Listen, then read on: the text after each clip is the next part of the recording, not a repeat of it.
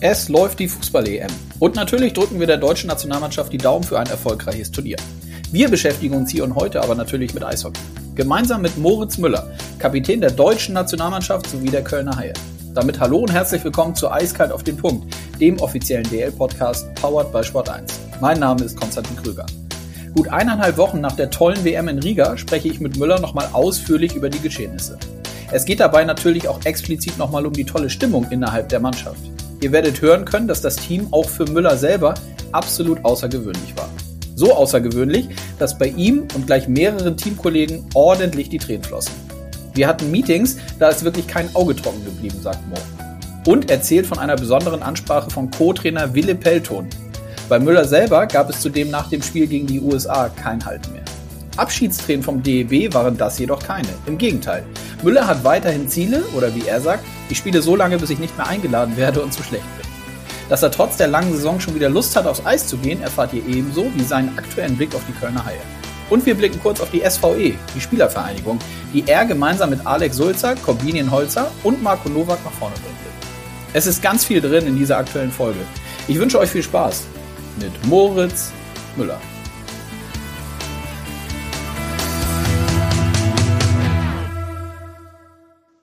So, meine rote Lampe leuchtet. Das heißt, es ist Zeit für einen neuen Podcast, auf den ich mich sehr freue, denn ich begrüße meinen heutigen Gesprächspartner Moritz Müller. Hallo Mo. Hallo. Grüß dich. Wie geht's dir? Mir geht's gut, danke.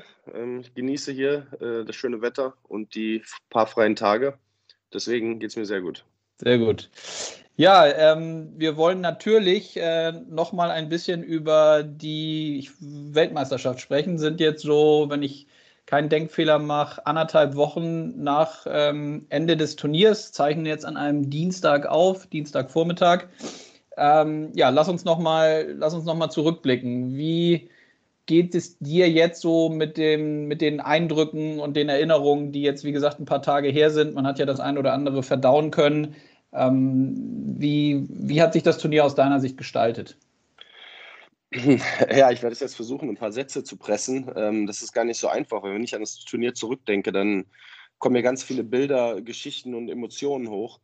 Ähm, es war eine sehr außergewöhnliche WM. Ähm, zu aller fangen vielleicht erstmal so an, weil sie unter Corona-Bedingungen stattgefunden hat. So sah auch schon unsere Vorbereitung aus. keine Zuschauer in den Stadien, sehr strikte Regulierungen für die Spieler, was äh, Maskenthematik, Einzelzimmer, Bubble-Turnier, das, das darf man nicht vergessen. Und so haben wir uns eigentlich von Tag 1 auf die Fahne geschrieben, ähm, dass wir das nicht als Ausrede nutzen wollen, sondern ähm, dass wir die Mannschaft sein wollen, die mit dieser Situation eigentlich am besten umgeht. Und äh, rückblickend äh, kann man sagen, dass uns das so gelungen ist. Und was man vorher nicht planen kann, ähm, was man doch, man kann es planen, aber man kann es nicht mit Sicherheit sagen, ob es so passieren wird, ist, wie äh, gut eine Mannschaft dann im Endeffekt zusammenwächst. Und das war wirklich ganz außergewöhnlich bei dieser WM. Ähm, Habe ich so selber in meinem Leben auch vielleicht nur ein, zwei Mal bisher erlebt bei einem Team, dass dann mhm. so viel Liebe im Raum ist. Ähm, das war schon was ganz Besonderes. Mhm. Wollen wir natürlich auch noch mal ein bisschen drüber sprechen, über diese, wie du es jetzt aussagst. Und das hat man ja auch während des Turniers gemerkt, sehen können und wurde natürlich auch immer wieder besprochen, diese sehr, sehr positive Stimmung bei euch und die mannschaftliche Geschlossenheit. Lass uns doch aber trotzdem vielleicht mal mit dem sportlichen beginnen. Ähm, du bist jetzt sehr lange und sehr erfahrener, auch Nationalspieler, hast äh, viele Endturniere gemacht, ähm, hast jetzt auch die gesamte Entwicklung des deutschen Eishockeys und der Nationalmannschaft ähm, hautnah miterlebt und mitgeprägt. Ähm, wie fühlt sich das jetzt an als Spieler, wenn man weiß, dass man eben gegen Mannschaften wie Finnland, Kanada, Amerika aufs Eis geht und es ja so ist, dass man nicht mehr weiß, wer gewinnt? Das war ja früher mal anders. Ja, das ist, das ist richtig. Das war früher anders und es ist sehr schön, äh, dass es nicht mehr so ist. Ähm, weil man insgeheim früher eigentlich auch schon das Gefühl hatte, dass man eigentlich äh, mehr machen könnte aber es hat sich zu dem Zeitpunkt nicht richtig angefühlt. Ich habe das ja auch schon vor vorangegangenen Interviews ab und zu thematisiert, dass das deutsche Eishockey, beziehungsweise ja doch das deutsche Eishockey insgesamt so komplex behaftet war. Wenn wir zu so Turnieren gereist sind, da hatten wir irgendwie immer das Gefühl, so das hässliche Endline zu sein, ähm, was ausnahmsweise jetzt auch mal da ist. Ähm, und wir müssen es aber eigentlich verstecken, gegen die Großen und mit, mit Ach und Krach, also mit dreimal Latte, dreimal Pfosten, Torwart ist überragend und dann schießt man Powerplay ein Tor, dann können wir vielleicht 1-0 gewinnen. Und so, das war unsere Herangehensweise an die Spiele und ähm, ja, dann hat eine richtige Entwicklung stattgefunden. Die hat mit Marco Sturm angefangen. Der, ähm, ich erinnere mich an ein Spiel in St. Petersburg gegen Finnland bei der WM. Ich meine, das war 2016. Mhm. Und da haben wir wirklich ein gutes Spiel gegen die Finnen gemacht und haben 5-2 verloren. Und von unserer Erfahrung aus der Nationalmannschaft war es eigentlich so, dass wir in die Kabine gekommen sind und gesagt, ey, wir haben echt vernünftig gespielt, der Gegner war zu stark. Ne? Und äh, ich erinnere mich daran, wie er das überhaupt nicht akzeptieren konnte. Er hat uns eine riesen Ansage gemacht nach dem Spiel, äh, was alles hätte besser sein müssen ähm, und warum wir das Spiel nicht gewonnen haben. Und das war ein richtiger Lernprozess bei uns bei der Nationalmannschaft, zu begreifen, dass er so sehr an uns glaubt, dass wir gegen Finnland gewinnen können, dass wir erstmal selber verstehen mussten, okay, wenn er so sehr an uns glaubt, vielleicht sollten wir auch mal so sehr an uns selber glauben. Mhm. Und das war eigentlich die Entwicklung, die stattgefunden hat. Ähm, das war dieses Glauben, dieses Glaubensmotto, dass wenn wirklich alle dran glauben und nicht nur das, ähm, um noch jetzt noch ein bisschen weiter zurückzurudern. Ich ja. erinnere mich an der WM 2009 in Bern. Da hatten wir teilweise Probleme, zwei Powerplay-Reihen auf, aufs Eis zu bringen, weil wir nicht genug Spieler hatten, die in der DL eine Powerplay-Rolle ausfüllen.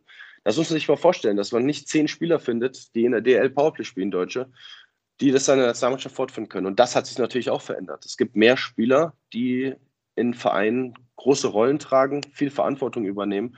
Und das ist essentiell für die Nationalmannschaft. Und nur dann kann man diese Rolle auch glaubhaft für die Nationalmannschaft ausfüllen. Weil wenn ich im Verein äh, zehn Minuten Eiszeit habe und kein Powerplay spiele und bei der Nationalmannschaft soll ich dann das Powerplay aufziehen gegen Kanada, da weiß man doch insgeheim selber schon, was mache ich eigentlich hier?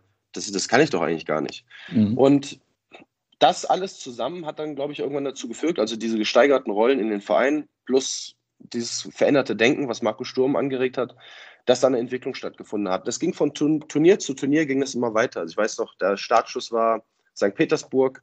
Ähm, da haben wir das Viertelfinale erreicht, äh, haben dann in Moskau gegen Russland verloren. Danach kam die Heim-WM, da war es dann schon ein bisschen knapper. Da ging es dann äh, gegen Kanada äh, im Viertelfinale, 2-1 haben wir da verloren da war die Stimmung in der Kabine schon so, dass wir gesagt haben, oh, ärgerlich, sehr ärgerlich, dass wir nicht mehr holen konnten. Dann kam die Olympia-Quali, die war noch dazwischen, die wir dann erfolgreich gestaltet haben. Und dann kamen die Olympischen Spiele. Und da war die Mannschaft dann vom Kopf so weit zu sagen, ähm, okay, nochmal Viertelfinale, damit sind wir nicht mehr zufrieden. Und das war dieser Schritt im Kopf, der stattgefunden hat. Und Toni Söderholm ist den Weg dann direkt weitergegangen, ähm, gepaart noch ähm, mit einer spielerischen Weiterentwicklung, finde ich. Mhm. Ja, total interessant, wie ich finde. Und man sieht daran ja auch, wenn du sagst, wir waren jetzt eben schon im Jahr 2009, so weit sind wir zurückgegangen, wie lange sowas dann auch braucht, um dann, um dann auf den richtigen Weg zu kommen und den dann weiterzugehen und eben, dass sich die einzelnen Mosaikteilchen finden zum, zum großen Ganzen. Ähm, wenn wir mal nach vorne blicken oder aus deiner Sicht mal draufschauen, was braucht es jetzt auch mit auch in der jüngsten Vergangenheit jetzt mit Blick auf die Weltmeisterschaft. Was braucht es, was, was braucht ihr, um jetzt den nächsten Schritt zu machen? Was würdest du sagen? Also ich denke, wir sind vom Kopf jetzt angekommen ähm, in, in diesem Turnier mit der Nationalmannschaft in der Weltspitze. Jetzt ist es so, jede Nationalmannschaft wird bei jedem Turnier wieder neu zusammengewürfelt. Das heißt, wir werden in dieser Konstellation nicht mehr zusammenkommen, wie es vom letzten Turnier der Fall war. Mhm. Wichtig wird es sein, dass die jungen Spieler, die jetzt dabei waren, äh, beobachtet haben, wie man so einen Mannschaftsgeist äh, aufbaut, wie man so eine Kultur entwickelt ähm, und das dann später fortführen, wenn die ältere Generation ausscheidet. Die Generation, die gelernt hat, dass wir nicht zufrieden sind mit dem Viertelfinale, das müssen die Jungen aufsaugen. Das haben wir aber, glaube ich, eigentlich auch schon ganz gut vermittelt, dass, äh, dass es ein paar Jungs in der, in der, Kabine geben muss, die das dann fortführen. Und ähm, weiter immer, ich weiß, äh, ich klinge da wie so ein Broken Record, aber ähm, weiter immer mehr deutsche Spieler in Position bringen in den Verein, dass sie eine Option für die Nationalmannschaft sind. Denn desto größer der Pool ist an, äh, an potenziellen Nationalspielern, umso mehr kann man aus, äh, aus dem Vollen schöpfen als Nationalmannschaft. Und ich denke, der, die WM oder Olympische Spiele waren wieder der Beweis. Wann bekommt Eishockey in Deutschland überregionales Interesse?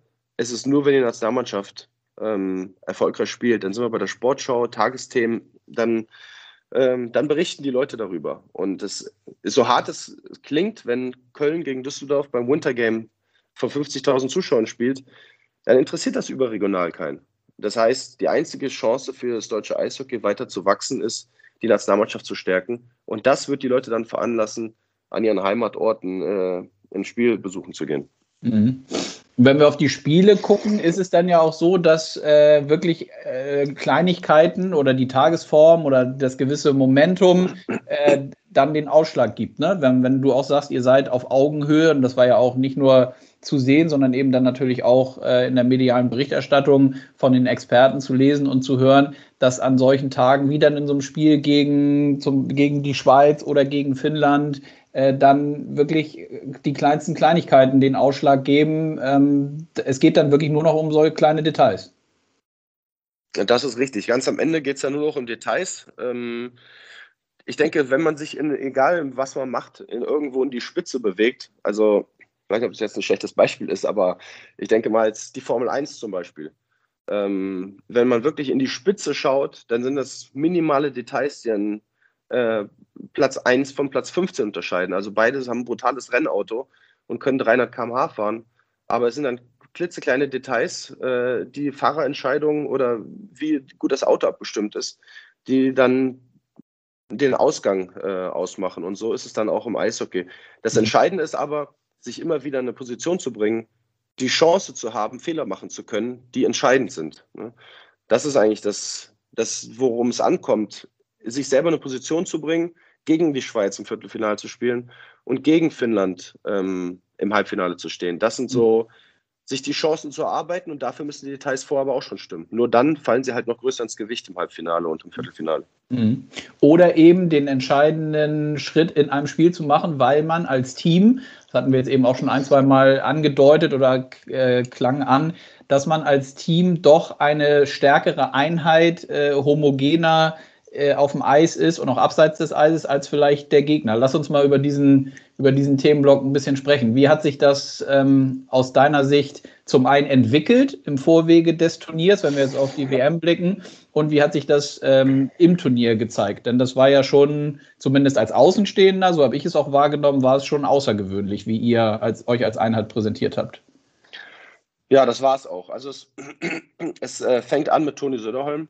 Ähm, der die Mannschaft zusammenstellt. Und wenn man eine Mannschaft zusammenstellt, dann stellt man die natürlich zu einem äh, mit Qualitäts, aus Qualitätsaspekten zusammen. Also wer kann am besten Powerplay hinten spielen, wer spielt am besten Unterzahl.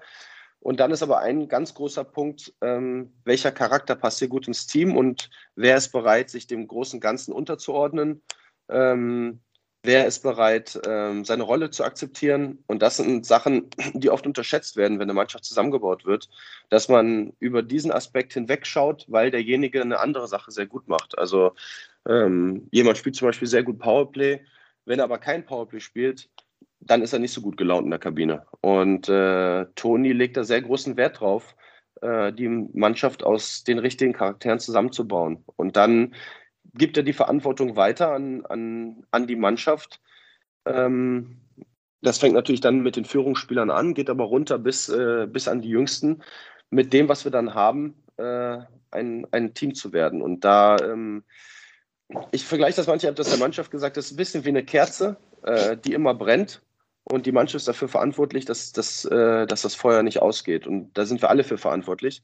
Und das kann oft sehr schnell gehen. Das äh, ein kleiner Windstoß und das Licht ist aus und dann ist es sehr schwer, die Kerze wieder anzukriegen. Und damit meine ich, sind so Kleinigkeiten. Wenn, äh, wenn zum Beispiel ein Teamessen stattfindet, ähm, dass nicht immer die gleichen vier am Tisch sitzen und äh, sich so ein bisschen abkapseln von der Mannschaft, sondern dass es wirklich, dass man sich die Mühe macht, weil das ist ja natürlich. Man hat ein, zwei Jungs in der Mannschaft, mit denen man sich am besten versteht. Mit denen sitzt man bestimmt immer ganz gerne am Tisch mhm. und führt auch die gleichen Gespräche, aber dass man sich wirklich die Arbeit macht und zu so sagt, ich bin jetzt, gehe aus meiner Comfortzone raus und setze mich mit jemandem am Tisch, den ich bisher noch nicht so gut kenne und versuche ihn ein bisschen besser kennenzulernen. Und ähm, ich glaube, wenn man das macht, äh, sich gegenseitig öffnet, ähm, dann spielt man auch anders füreinander, wenn man die Geschichte von dem anderen noch besser kennt. Mhm. Das heißt, sowas ist konkret dann auch in den Tagen oder sowas passiert dann auch bei euch, aus euch heraus dann? Oder sind das auch Sachen, die, so wie du gesagt hast, die ein Coach wie Toni Söderholm dann mit dir als Kapitän oder auch weiteren, ich würde, ich würde mal denken, das sind ja die erfahrenen Spieler, die dabei sind, die Führungsspieler, ähm, bespricht man sowas auch? Ja, sowas bespricht man auch, ja. Wie, mhm. äh, wie man das angeht. Ähm, Toni hat ähm, auch einige Meetings in die Richtung gehalten, auch vom Spiel. Ähm, da möchte ich nicht zu viel verraten, weil das doch so ein bisschen äh, so Teamgeheimnis ist, was, was wir da noch so gemacht haben. Aber wir haben auf jeden Fall, ich sag mal so viele, ähm, viele, wie, wie, was ist da der richtige Begriff? Viele Aktionen gestartet, ähm, um uns besser kennenzulernen. Aber am Ende es, sind es die Typen selber ähm, und sind sie bereit, sich dem großen Ganzen unterzuordnen, ihr eigenes Ego hinten anzustellen. Ähm, das ist das alles Entscheidende. Und da kommt natürlich dann ein ganz großer Faktor, ist, ähm, warum spielen wir für die Nationalmannschaft? Da spielt keiner, weil er ähm, ja, fürs Geld oder ähm, für irgendwas, wir spielen eigentlich alle für die Nationalmannschaft, weil wir sehr stolz sind, ähm, die Besten aus unserem Land zu sein und das auf internationaler Bühne vertreten zu dürfen. Ähm, und das verpflichtet, finde ich, diese Verantwortung verpflichtet. Ähm, und das haben, glaube ich, auch alle so gespürt und sich deswegen dem großen Ganzen untergeordnet. Mhm. Würdest du denn sagen, ihr hattet jemals im Kreise der Nationalmannschaft so eine starke homogene Einheit zusammen? Jetzt nee, gar nicht, jetzt und auch gar nicht falsch verstehen, überhaupt gar nicht jetzt negativ mit Blick irgendwie auf, auf, auf ehemalige Kader oder so. Da, darum geht es jetzt gar nicht. Also es ist ja, letztlich kann es ja Fakt sein, dass du auch wirklich sagst, so, ja, nee, also so eine Einheit hatten wir noch nicht zusammen. Nee, hatten wir noch nicht zusammen. Das war, ähm, so, also wir hatten schon gute, gute Einheiten zusammen und bei, das, bei der Nationalmannschaft ist es eigentlich immer gut. Mhm. Das ist äh, eigentlich immer schon sehr gut, aber so gut war es noch nie. Mhm. Ist das dann auch der Grund, weshalb es dann auch gerade bei dir hinten raus emotional wurde oder dann emotional ist? Denn das war ja auch ganz deutlich zu sehen. Alle, die dies geschaut haben, da, da flossen ja, da, da flossen ja nicht nur ein paar Tränen, sondern da, da war ja frei, freie Fahrt sozusagen angesagt, ne? Ja, vielleicht ist es für ich, ich ich habe viele Reaktionen aus Deutschland bekommen darauf. Ähm, manche haben das verstanden und manche konnten das nicht so nachvollziehen. Einer hat mich gefragt, ein Journalist, ähm, ob ich nah am Wasser gebaut wäre. Und das bin ich überhaupt nicht. Also ich, wenn hier irgendwie ein Film läuft, natürlich gibt es emotionale Momente und ab und zu finde ich auch mal etwas sehr traurig und verdrückende Träne, aber ähm, dann habe ich doch gemerkt, dass viele Leute noch nie so in, in so einer Situation waren, dass ähm, man alle ähm, Warum weinen denn äh, manche Männer nicht? Ähm, das ist doch eigentlich nur, weil ähm, es ein Schutz nach außen ist. Es ist keine Schwäche zu zeigen. Ne? Ähm, und ich finde, wenn man alle, alle Hüllen hat fallen lassen oder alle äh, Schutzpanzer und sein wahres Ich zeigt, und das haben wir alle getan, dann, äh, dann muss man das nicht machen. Ich musste mich nicht schämen, von meinen Teamkollegen ein paar Tränen zu verdrücken und die anderen auch nicht von mir, weil wir haben uns richtig kennengelernt auf auf Herzensebene und da war keine Show mehr mit, ich muss hier irgendeinen Harten markieren. Jeder von uns weiß, wie hart wir sind. Äh, das hat nichts mit Härte zu tun, ein paar Tränen zu verdrücken. Und gerade die letzten Tage bei uns waren so emotional. Ähm, wir hatten Meetings und ähm, auch nach den Spielen Momente. Ähm, ja, da sind bei kaum einem die, die Augen trocken geblieben. Das war so emotional. Man, kann nicht ich, man muss dabei gewesen sein, vielleicht um das nachzuvollziehen, aber vor dem Spiel gegen, ich weiß nicht, vor welchem Spiel das war, ich glaube gegen Finnland oder USA, hat der Wille Pelton, der Co-Trainer, der mhm. eigentlich sehr, ein sehr besonderer, ruhiger, so typischer Finne ist, würde ich sagen, vom Charakterzug. Er hat das Meeting gemacht vom Spiel, äh, noch im Hotel, und der hat vielleicht, ähm, was hat er gesagt, sieben, acht Sätze hat er gesagt. Und als die fertig waren, konnte er kaum noch reden. Also man hat richtig gemerkt, wie ihm die Stimme weggebrochen ist, weil er gesagt hat, ich habe sowas noch nie erlebt wie hier. Und das ist jemand, der ähm, alles gespielt hat und zehn Jahre Kapitän war von Finnland. Hat gesagt, sowas wie hier habe ich noch nie erlebt in meinem Leben.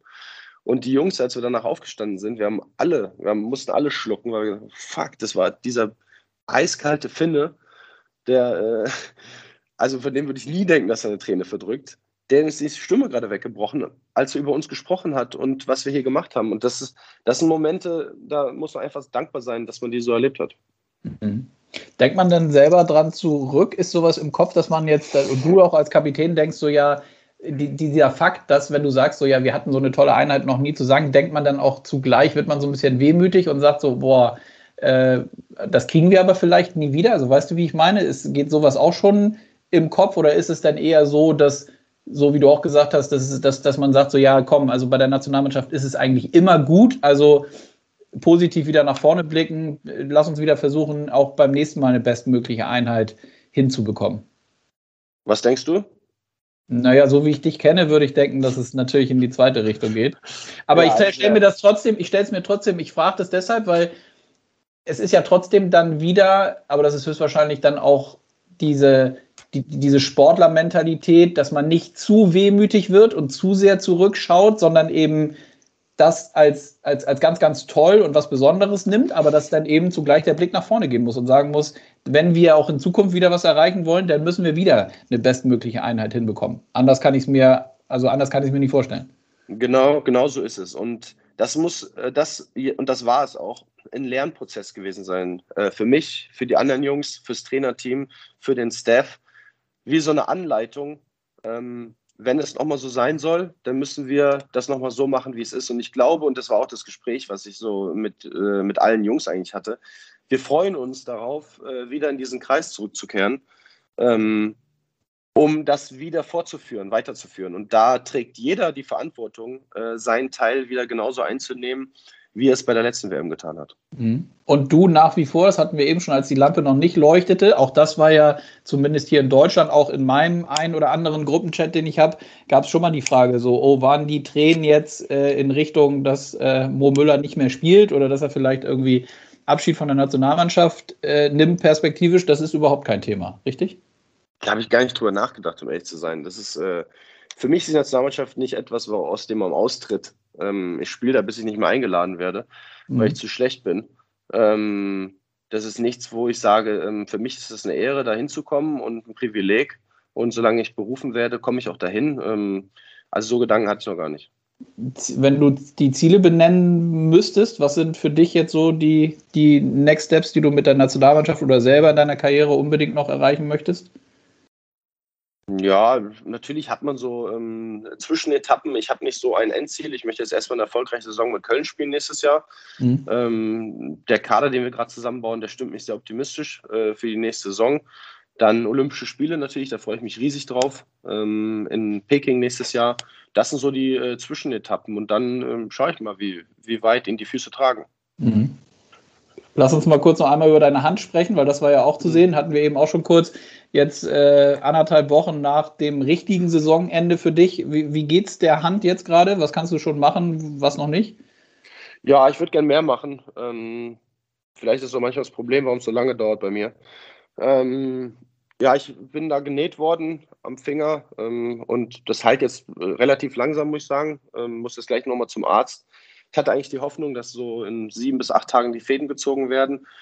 Mal schauen, ob das klappt. Ähm, und dann hoffe ich dann irgendwann den Schläger in die Hand nehmen zu können. Stand jetzt geht das noch nicht, weil ich den Finger noch nicht knicken kann. Das ist noch ein bisschen geschwollen. Mhm. Und dass die Wunde gut verheilt, dass sie sich nicht entzündet. Das ist jetzt so mein Hauptaugenmerk. Und ansonsten ähm, habe ich aber auch, lustigerweise habe ich das zu Toni Söderholm im Nachgang zur WM gesagt. Es gibt Saisons, nach denen äh, fällt man ins Bett und sagt man, boah, das war so anstrengend, ich brauche Pause. Ähm, ich muss mal komplett weg von dem Sport. Und dann gibt es Saisonenden äh, wie, dieses, wie dieses Jahr, wo das natürlich kräftezehrend war, mental aber energieaufladend. Also ich fühle mich nicht so, als ob ich jetzt sagen würde, boah, ich, das war mental jetzt, wow, ich brauche jetzt erstmal hier vier Wochen, will ich keinen Schläger sehen. Im Gegenteil, ich fühle mich eigentlich eher so, dass ich sage, ich habe Bock, nächste Woche aufs Eis zu gehen mhm. und weiterzumachen, weil es natürlich vom Körper anstrengend war, aber vom Kopf erholend. Mhm. Ja, total spannend. Ähm, war denn eigentlich diese mentale Komponente, hätte ich jetzt auch nochmal angesprochen, weil ja auch schon in unserer Penny DL-Saison es ja so war, dass es völlig anders war als sonst. Schon letztlich war es ja auch eine Art Bubble die ganze Zeit für euch. Ihr wurdet irgendwie mehrere Male in der Woche getestet, etc. pp. Alles das, was wir hoch und runter schon diskutiert haben. War denn diese WM gerade für den Kopf nochmal quasi auch gut dann hinten raus nach der Saison? Ja, auf jeden Fall. Also für mich auf jeden Fall, für viele andere Jungs auch. Ich meine, wir sind mit unterschiedlichen Voraussetzungen da angereist. Ähm, ich denke, wenn du mit Berlin einen Titel gewinnst, ähm, dann hätte es jetzt die WM für den Kopf nicht unbedingt gebraucht. Aber es sind viele Jungs angekommen. Ähm, ein paar Jungs aus Nordamerika, ähm, Jungs aus Düsseldorf, ähm, die Jungs aus Köln, auch die Jungs aus München, Mannheim teilweise, mhm. die ähm, wieder den Erwartungen im Verein oder anders. Ähm, der Verein, ähm, der Club insgesamt hat die Erwartungen nicht erfüllt, die an ihn gestellt worden sind. Und ich denke, wenn man mit Köln die Playoffs verpasst, dann äh, ist das mental äh, nicht einfach, gerade wenn man hier auch Verantwortung trägt. Ähm, und mir geht das immer sehr nah, weil die Haie für mich doch auch eine Herzensangelegenheit sind. Ähm, dann ist das äh, für mich auf jeden Fall was sehr Positives gewesen, da äh, hinzukommen und nochmal so einen positiven Saisonabschluss zu haben. Und nochmal auf deine Frage zurück. Es war auf jeden Fall äh, die längste Saison, die ich je gespielt habe. Ne? Mhm. Also gefühlt. Ja. Ich habe es zu den Jungs aus Spaß der Kabine gesagt, ich bin von der zweiten Liga ins WM-Halbfinale in einem Jahr. ja. Das muss erstmal einer nachmachen. Das ja. Ist, äh, also man hat alles gesehen.